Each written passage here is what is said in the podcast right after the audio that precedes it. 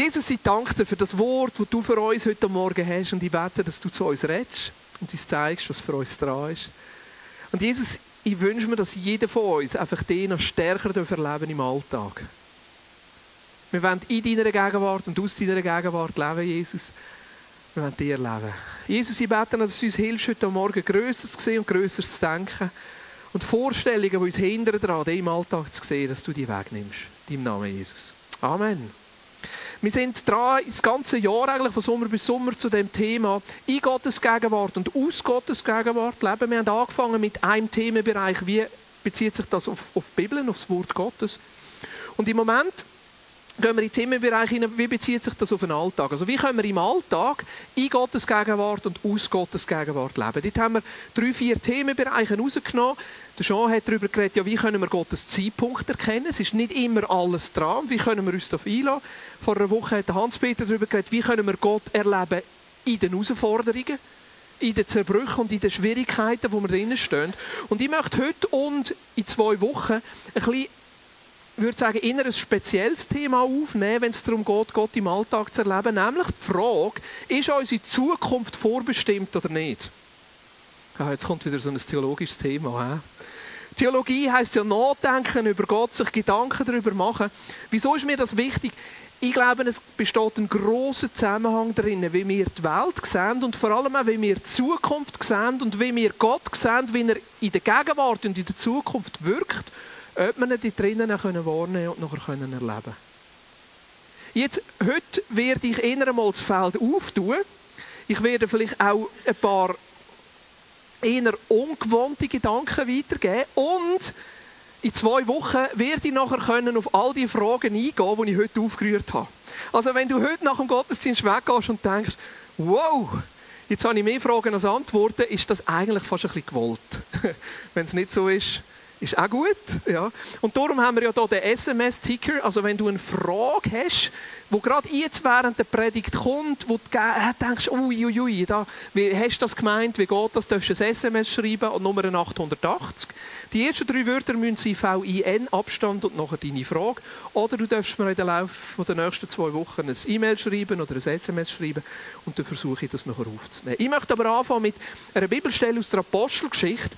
Die Bibelstelle kommt aus der Geschichte von Paulus, nein, von Petrus natürlich, nein, von Paulus, Entschuldigung, von Paulus, der unterwegs ist auf seiner Missionsreise und zu Athen ist und sich total nervt ab all diesen Götterstatuen und all diesen verschiedenen Göttern, die da sind und nachher findet er eine Statue dem unbekannten Gott gewidmet. Und in Athen hat es nachher so einen Ort, wo all die Philosophen debattieren und machen und er ist nachher auch dort und darf den Athener von seinem Gott erzählen. Und er verweist nachher auf die Statue, an den unbekannten Gott und beschreibt die nachher. Und nachher heißt es in Apostelgeschichte 17, Verse 26 bis 28, aus einem einzigen Menschen hat er alle Völker hervorgehen lassen. Er hat bestimmt, dass sich die Menschen über die ganze Erde ausbreiten und hat festgelegt, wie lange jedes Volk bestehen und in welchem Gebiet es leben soll.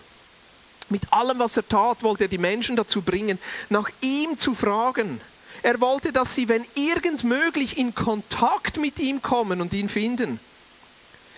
Er ist ja für keinen von uns in unerreichbarer Ferne, denn in ihm, dessen Gegenwart alles durchdringt, leben wir, bestehen wir und sind wir. Oder wie es einige ihrer eigenen Dichter ausgedrückt haben, er ist es, von dem wir abstammen.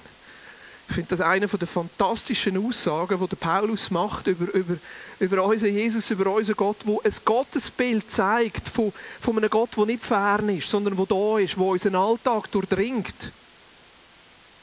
Ein Gott, der Anteil nimmt. Ein Gott, der zugänglich ist. Ein Gott, der in den kleinen und den grossen Sachen von unserem Alltag drinnen ist.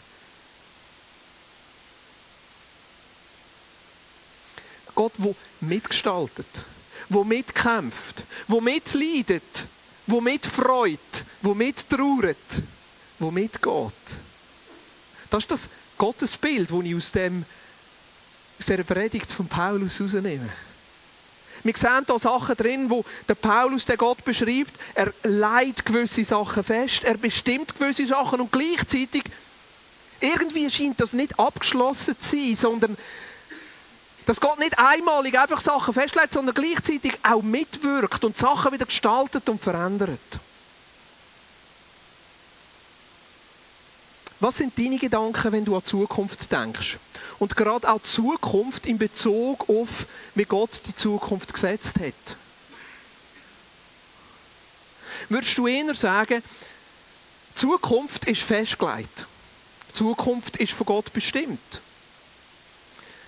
Kannst du vielleicht eine Bibelstelle nehmen, wie Psalm 139, wo es heißt, all deine Tage sind schon aufgeschrieben im Buch. Wo du weißt, da gibt es einen Gott, der dich schon gekannt hat, bevor du überhaupt auf die Welt kommst und schon Gedanken über dich gehabt Oder ein Vers wie Psalm 129. Ich kenne Gedanken, die ich über dich habe, sagt der Herr. Gedanken vom Frieden. Nicht zum Unheil. Und ich merke, in unserem grundsätzlichen Gefühl und in unserem grundsätzlichen Verständnis gehen wir eigentlich davon aus, dass unsere Zukunft vorbestimmt ist. Dass Gott gesagt hat, so wird deine Zukunft aussehen. Mir fällt das vor allem dann auf, wenn die Zukunft nicht so rauskommt, wie wir uns das gerne gewünscht hätten. Wir hätten uns gewünscht, zum Beispiel, dass wir eine Stelle bekommen. Wir haben sie nicht bekommen. Was ist denn die Aussage? Ja, dann ist es halt nicht Gottes Wille gewesen. Wir hätten uns gewünscht, dass jemand geheilt wird. Er ist nicht geheilt worden. Ja, das war halt nicht Gottes Plan. Gott weiß alles, er kann alles. Aber hätte es halt nicht sollen sein. Ich merke auch, wenn du mit Menschen redest, die vielleicht nicht so nah bei Gott sind oder die, die, die gar nicht mit Gott rechnen, die sagen für sich, mal schauen, was die Zukunft bringt. Im Sinne von, in der Zukunft ist irgendetwas festgelegt und da, wo festgelegt ist in der Zukunft und dann irgendeiner auf mich zu, mal schauen, was die Zukunft bringt. Oder andere nennen das vielleicht Schicksal. Das ist halt Schicksal. Wieder andere sagen, es ist halt schlechtes Karma. Also ich glaube, alle, wir alle haben irgendwo so Ausdrücke, so Vorstellungen, die eigentlich darauf hindeuten, dass wir davon ausgehen, dass gewisse Sachen in der Zukunft festgelegt sind die Annahme dahinter ist, auf der einen Seite vielleicht, es gibt einen Gott, der Zukunft bestimmt und festlegt. Und eigentlich sagen wir damit, auch da, wo Gott festlegt, bestimmt mein Alltag. Da, wo Gott für die Zukunft festlegt, kommt er irgendein und dann ist es in der Gegenwart da. Und weil Gott das schon festgelegt hat, dann wird es auch so passieren, wie Gott das festgelegt hat. Andere sagen es gibt vielleicht eine Energie, eine Kraft, die die Zukunft ordnet, eben sie nennen es der Schicksal oder Karma oder wie auch immer, wo aber gleichzeitig unser Alltag, wo wir jetzt drinnen leben, bestimmt. Jetzt die Lehre von der Vorbestimmung ist nicht neu.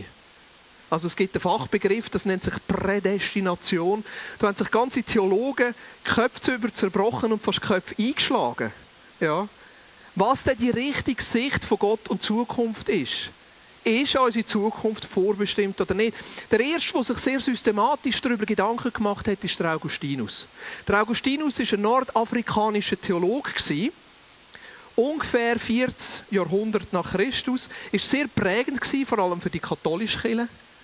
Sehr viele gute, sehr viele schöne Gedanken drin. Und er hat vor allem auf Grundlage von Epheser 1 und von Römer 8 die Lehre der Vorbestimmung geprägt, auch in Abgrenzung zu anderen fast sektenartigen Gedanken, die zu dieser Zeit umgeschwirrt sind. Und er hat eigentlich gesagt, alles ist von Gott vorbestimmt. Alles, was passiert, hat einen Sinn. Alles, was passiert, hat einen Zweck. Gott steht dahinter, er hat es so wollen. Er war der Erste, der das so formuliert hat. Dann ist die ganze Theologie ein bisschen, ein bisschen äh, ist nicht mehr so wichtig gewesen. Das hat wie die Theologiegeschichte weiter geprägt. Der Luther hat es nachher aufgenommen, vor allem in Bezug auf Gnade. Der Luther hat nachher gesagt, ja, Gottes Gnade ist das Wichtigste. Und wenn Gottes Gnade das Wichtigste ist, ist schlussendlich auch Gottes Gnade da, wo bestimmt. Der Calvin, ein anderer Reformator, der eigentlich nach dem Luther gewirkt hat, aber auch wieder gleichzeitig, hat die Lehre von der Vorbestimmung nachher eigentlich perfektioniert. Der Calvin ist nachher so weit gegangen, dass er gesagt hat, Gott hat eigentlich schon vorbestimmt, wer in den Himmel kommt und wer in die Hölle geht. Wir nennen das nachher die doppelte Prädestination. Doppelte Prädestination im Sinne von entweder so oder so, entweder U oder aber. Aber Gott hat es schon bestimmt. Das hat nachher zu einem grossen Streit geführt unter den Reformierten vor allem, also die Katholischen hat es nicht so stark betroffen, es war vor allem unter den Reformierten gewesen. und nachher hat das eine Synode gegeben, vor allem so ein bisschen bei den nördlichen Reformierten, die war in Holland, gewesen, Synode von Dordrecht und dort haben die sogenannten Vorbestimmungs ja, wir könnten es dem fast Fanatiker sagen, aber das wäre ein, ein negativer Ausdruck, die haben dort gewonnen.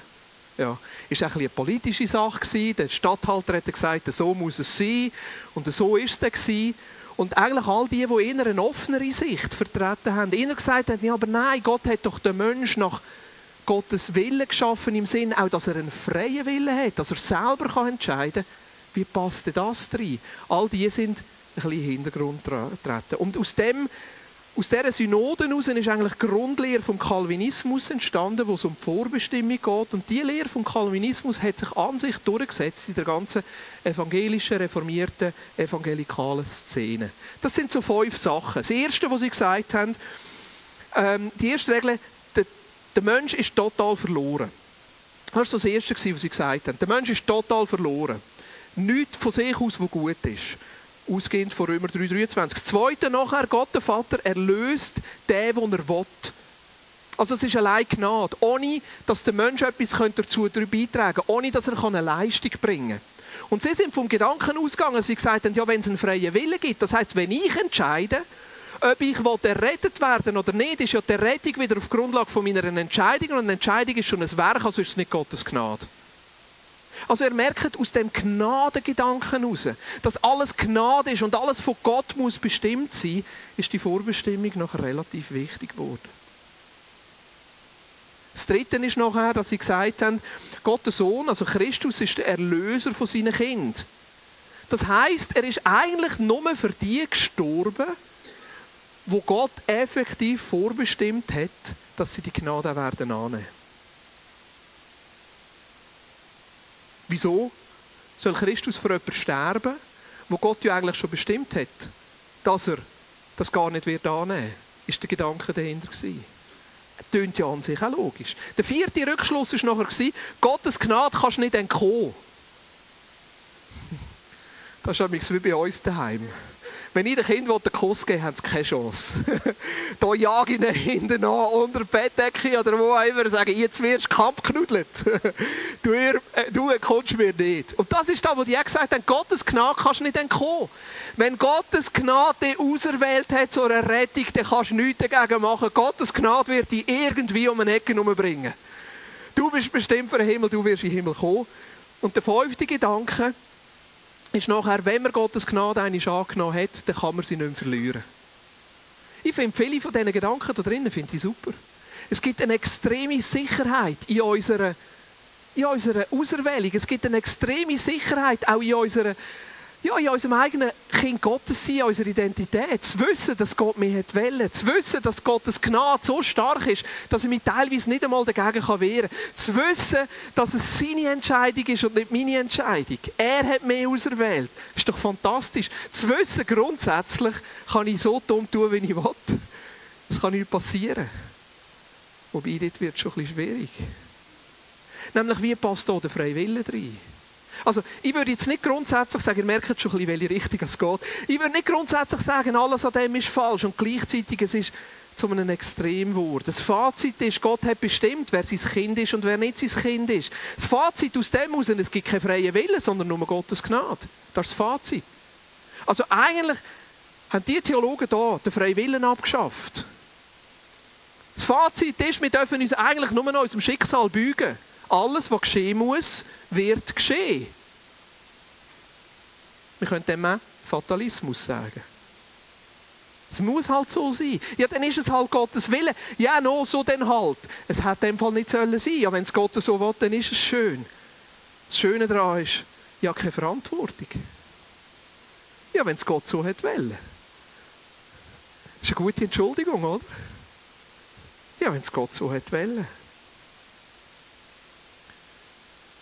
Was mich immer wieder herausfordert bei diesen Gedanken ist, wie gehe ich mit der Tatsache um, dass Gott jedem Menschen seine Liebe und seine Güte zeigen will. Wie gehe ich mit der Frage um, dass es da so viele Menschen gibt, wo Jesus noch nicht angelassen hat? Die Vorstellung, dass Gott die nicht zum Heil bestimmt hat, halte ich nicht aus. Dass es einen liebenden Gott gibt, der da irgendwo eine Auswahl trifft, schon im Voraus, der ist zur Sohnschaft bestimmt, zur Gotteskindschaft bestimmt und jemand anderes nicht. das passt für mich auf der anderen Seite auch nicht mit dem Neuen Testament überein. 2. Petrus 3, Vers 9 heißt zum Beispiel, es ist also keineswegs so, dass der Herr die Erfüllung seiner Zusage hinauszögert, wie einige denken. Das meint die Zusage, dass er zurückkommt. Was sie für ein Hinauszögern halten, ist in Wirklichkeit ein Ausdruck seiner Geduld mit euch, denn er möchte nicht, dass irgendjemand verloren geht. Er möchte vielmehr, dass alle zu ihm umkehren. Das ist doch ein Ausdruck von Gottes Herz. Wie gehen wir mit der Frage um, wenn wir davon ausgehen, dass Gott Zukunft vorbestimmt hat, wie gehen wir mit der Frage um, dass es Böse gibt in dieser Welt? Ja, wenn Gott alles vorbestimmt hätte, hätte er das Böse vorbestimmt oder wenigstens zugelassen. Jetzt ein kalvinistischer Theologe würde sogar sagen, wir sehen einfach das Gute im Bösen nicht. Du musst Gott so weit vertrauen, dass du seine Güte auch im Schrecklichsten innen siehst. Finde ich gleich ein relativ schwieriger Gedanke. Für mich ist es schwierig, einen liebenden Gott vorzustellen, der das Böse zulässt. Oder nicht nur zulässt, sondern sogar noch bestimmt. Für mich ist es schwierig, mir einen guten Gott vorzustellen, der Menschen verdammt. Wie gehen wir mit der Frage um, dass wir eigentlich Rechenschaft ablegen für unser Leben? Wenn ja alles vorbestimmt ist macht für mich nicht ganz Sinn. Wenn wir irgendwann für unser Leben müssen Rechenschaft ablegen aber an sich gar keine Auswahlmöglichkeit haben, ja, was bringt es denn? Dann ist eigentlich das Weltgericht, wo Gott Gott richtet, weil er hat es ja bestimmt. Wie soll ich denn überhaupt noch für etwas verantwortlich sein? Ja, vielleicht. Wieso soll ich Jesus in meinem Alltag suchen und erleben wollen, wenn von Gott ja alles schon bestimmt ist. Und das ist für mich der grösste Ausdruck von dem, ich will Gott in meinem Alltag erleben. Ich will den Gott erleben und mit dem Gott zusammen meinen Alltag gestalten. Aber wenn ich wenn mein Gebet eigentlich nur ein Ausdruck drinnen ist, zu erkennen, was er sowieso schon festgelegt hat, aber sowieso passiert, ja, wieso soll ich denn beten? Wenn ja sowieso schon alles festgelegt ist, wieso soll ich heilig leben? Wenn ja sowieso schon alles festgelegt ist, wieso soll ich ihn überhaupt suchen? Ja, wenn er will, dass ich ihn finde, dann finde ich ihn ja sowieso. Es ist ja festgelegt. Und dort wird es für mich praktisch. Und dort fange ich an, auch meine eigenen Gedanken, die ich so schnell habe, ja, es ist ja Gottes Wille, er hat es ja festgelegt, er hat es ja so wollen, er hat es ja so bestimmt die Gedanken, merke ich mehr und mehr stehen meinem eigenen Gott suchen und meinem eigenen Gott erleben in meinem Alltag immer wieder im Weg. Also für mich, die Lehre von der Vorbestimmung macht mich depressiv. Ich will gestalten. Ich will mit Gott zusammen meinen Alltag gestalten. Ich will doch verantwortlich sein für mein Leben. Ich will doch mitgestalten, dass die Zukunft anders aussieht, dass sie könnte aussehen im Moment. Wenn ich ein Auto kaufe und kann auswählen, was für ein Auto ich will, zwischen Rot oder Rot oder Rot, macht das einfach keinen Spass. Wenn du ins Restaurant gehst und du kommst eine Karte über und auf dieser Karte stehen 10 Menüpunkte drauf. Punkt Nummer 1, Röstung schnetzelt 23,50. Punkt Nummer 2, Röstung schnetzelt 23,50. Punkt Nummer 3, Röstung schnetzelt 23,50. 4, Röstung schnetzelt 23,50. Jetzt, wenn du Röstung schnetzelt gerne hast, ist das nicht so ein Problem.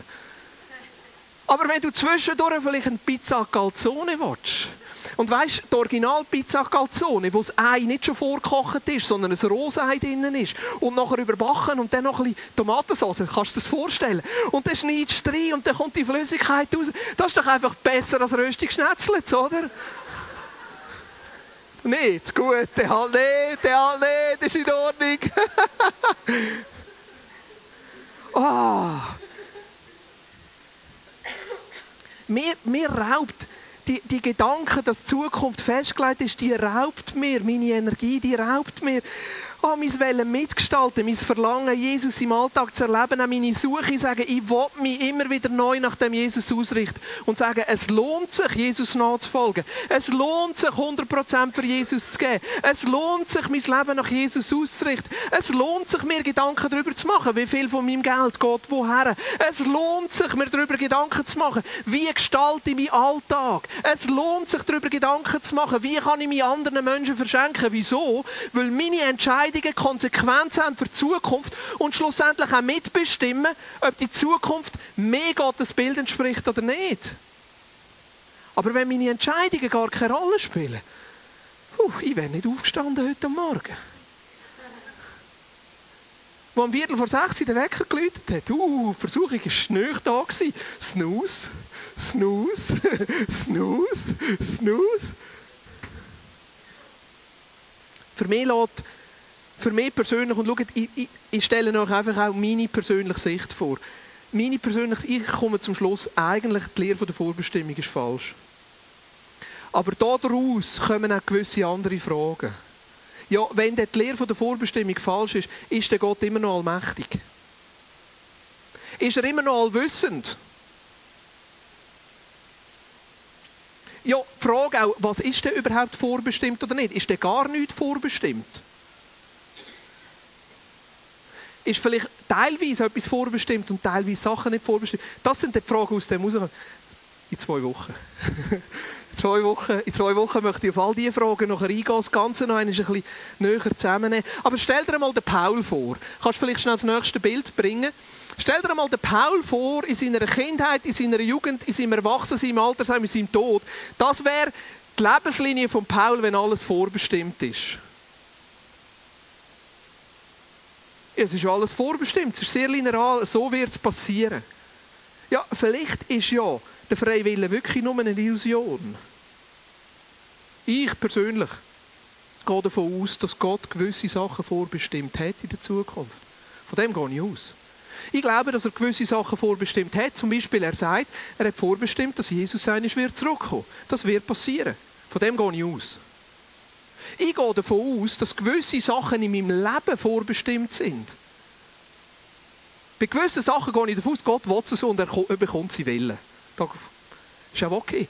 Aber bei vielen Sachen gehe ich davon aus, dass es nicht vorbestimmt ist. Dass er mit mir zusammen schafft, dass von meinen Entscheidungen abhängt dass ich eine Verantwortung trage, wie viel von Gottes Plan in meinem Alltag wirklich passiert.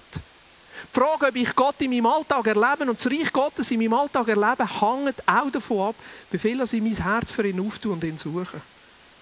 Stell dir mal den Paul vor, vielleicht könnte es auch so aussehen. Das Leben von Paul.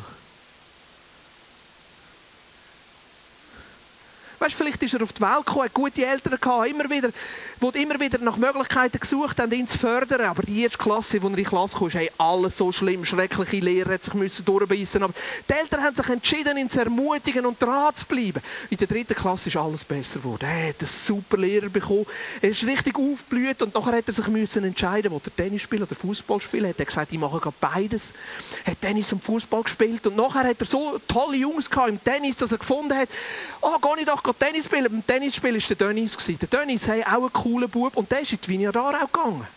Und weil sie immer miteinander Tennis gespielt haben, am Mittwochnachmittag hat sich der Paul mal entschieden, mitzugehen in die Vineyard Aarau. Und das war so lässig, dass die Eltern gefunden haben, sie müssen auch mal schauen. Haben sie zwar ein bisschen komisch gefunden, da mit diesen Tischchen, aber haben sich nachher entschieden, mal in die missionale Gemeinschaft reinzuschauen.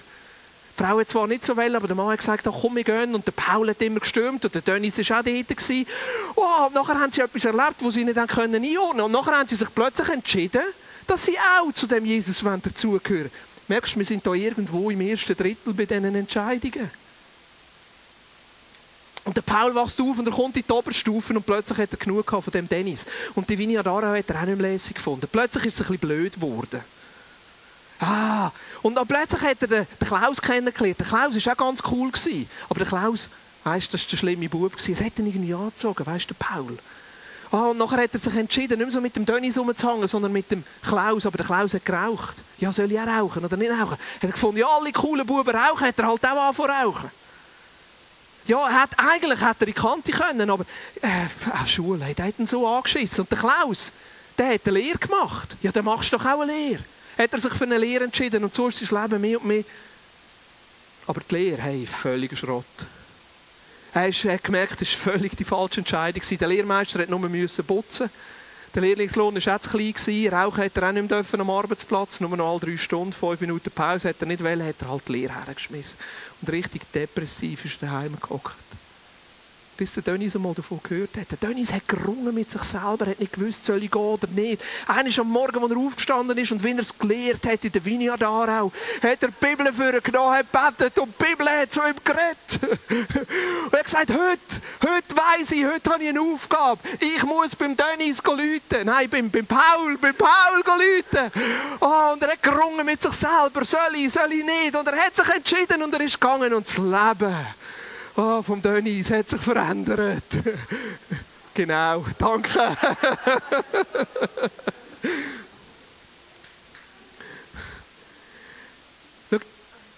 wie gehen wir mit dieser Frage um von der Zukunft? Gewisse Sachen sind vorbestimmt, aber die Frage ist, wie viel von diesen Sachen. Wenn ich, so wie ich Gott sehe und so wie ich Gott verstehe, ist er ein Gott, der mit uns zusammenarbeiten will.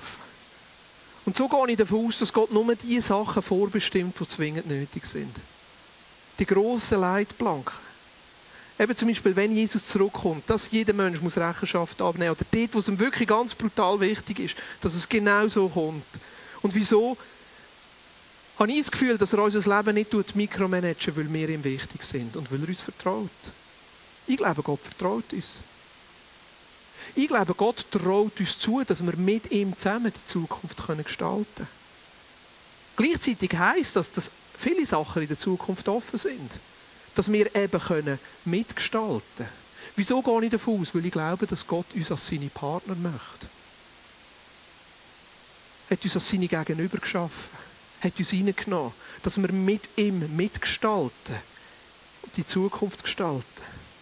Ich glaube, dass die Zukunft voller Möglichkeiten ist. Dass es so oder so könnte ausgehen. Ich glaube, dass es zwischendurch in die Hose gehen und völlig in die Hose gehen und gleichzeitig, dass das eben auch das Spannende ist. Wieso? Weil Gott seine Kinder liebt. Also ich bin eher einer, der zur Kontrolle neigt. Ich merke das immer wieder bei meinen Kindern. Wenn es darum geht, mit meinen Kindern zusammen etwas zu machen, bin ich eher der, der sagt, ich mache es doch gerade selber, weil dann kommt es richtig raus.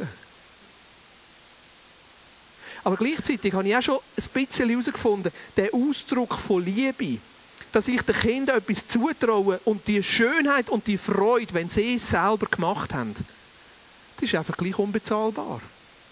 Letztens haben unsere Buben zusammen einen Zopf gemacht. Missy dein Vorbild, das du gehst mit Zopf machen am Samstag so ist Gold wert. Aber dass du immer so den Teig umgerührt hast, ist in dieser Situation nicht so hilfreich gewesen.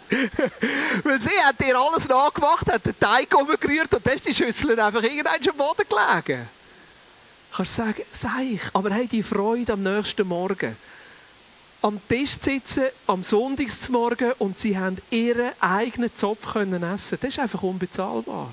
Und ich glaube, dass das auch die Freude Gottes Herz ist dass er uns zutraut, dass er Freude hat, wenn wir mitgestalten, wenn wir unseren Alltag mitgestalten und dass wir genau in dem in ihn eben können erleben Ich glaube, dass Gott einen Plan hat für jeden einzelnen Menschen. Aber ich gehe nicht davon aus, dass Gottes Plan für mein Leben fertig geschrieben ist im Sinn, dass er genauso muss passieren, sondern dass es darauf ankommt. Wie viel ich parat bin, mehr auf den Plan einzulassen, dass der Plan nachher auch wird passieren. Ich möchte hier mal einen Punkt machen. Die Zukunft ist offen und voller Möglichkeiten. Aber die Frage ist immer wieder, wie viel sind wir parat, mich auf den Jesus, auf den Jesus einzulassen und zusammen mit ihm die Zukunft zu gestalten. Machen wir Zeit, zwei, drei Minuten, wo wir die Gedanken einfach setzen Was ist für dich wichtig geworden heute Morgen? Was hat dich angesprochen? Und dann möchte ich, dass wir noch einmal auftun, zwei, drei Lieder singen. Und einfach, wenn du da bist heute Morgen und sagst, hey, ich will in meinem Alltag ganz neu einfach auftun, ich will Gott erleben, ich will, dass seine Gegenwart reinkommt, in dem, wo ich drinnen stehe. Dann darfst du einfach vorkommen, wir vom Gemeinschaftsleitungsteam sind da, wir beten gerne für dich. Oder wenn du da bist und sagst, ich bin im Moment herausgefordert, vielleicht gesundheitlich oder psychisch, möchte ich gerne für dich beten. Aber lass uns zuerst zwei, drei Minuten nehmen und wir einfach überlegen, was hat dich angesprochen heute Morgen, was möchtest du mitnehmen? Was möchtest du vertiefen in dieser Woche? Ich habe ein Blatt gemacht äh, wo du am Ausgang kannst nehmen Gewisse Bibelstellen, die herdeuten, dass alles vorbestimmt ist. Gewisse Bibelstellen, die herdeuten, dass die Zukunft offen ist. Einfach einmal für dich zum Überlegen, vielleicht kommen dir alle Fragen im Laufe dieser Woche. Und hinter dran sind ein Filmtipp. Es gibt einen super Film, der heißt Der Plan. Äh, die Adjustment Büro, wo genau diese Frage aufnimmt. Also wenn du in den nächsten zwei Wochen einen Film schauen willst, vielleicht nicht gerade mit dem Kind, aber für alle Erwachsenen, ist wirklich lässig, einmal die Gedanken von einer anderen Seite zu sehen. Das ist nachher einfach ein Blatt, das es dort am Ausgang hat. Aber ja, nehmen wir zuerst die Fragen, zwei, drei Minuten, du für dich oder am Tischli mit austauschen, so wie es für dich richtig ist.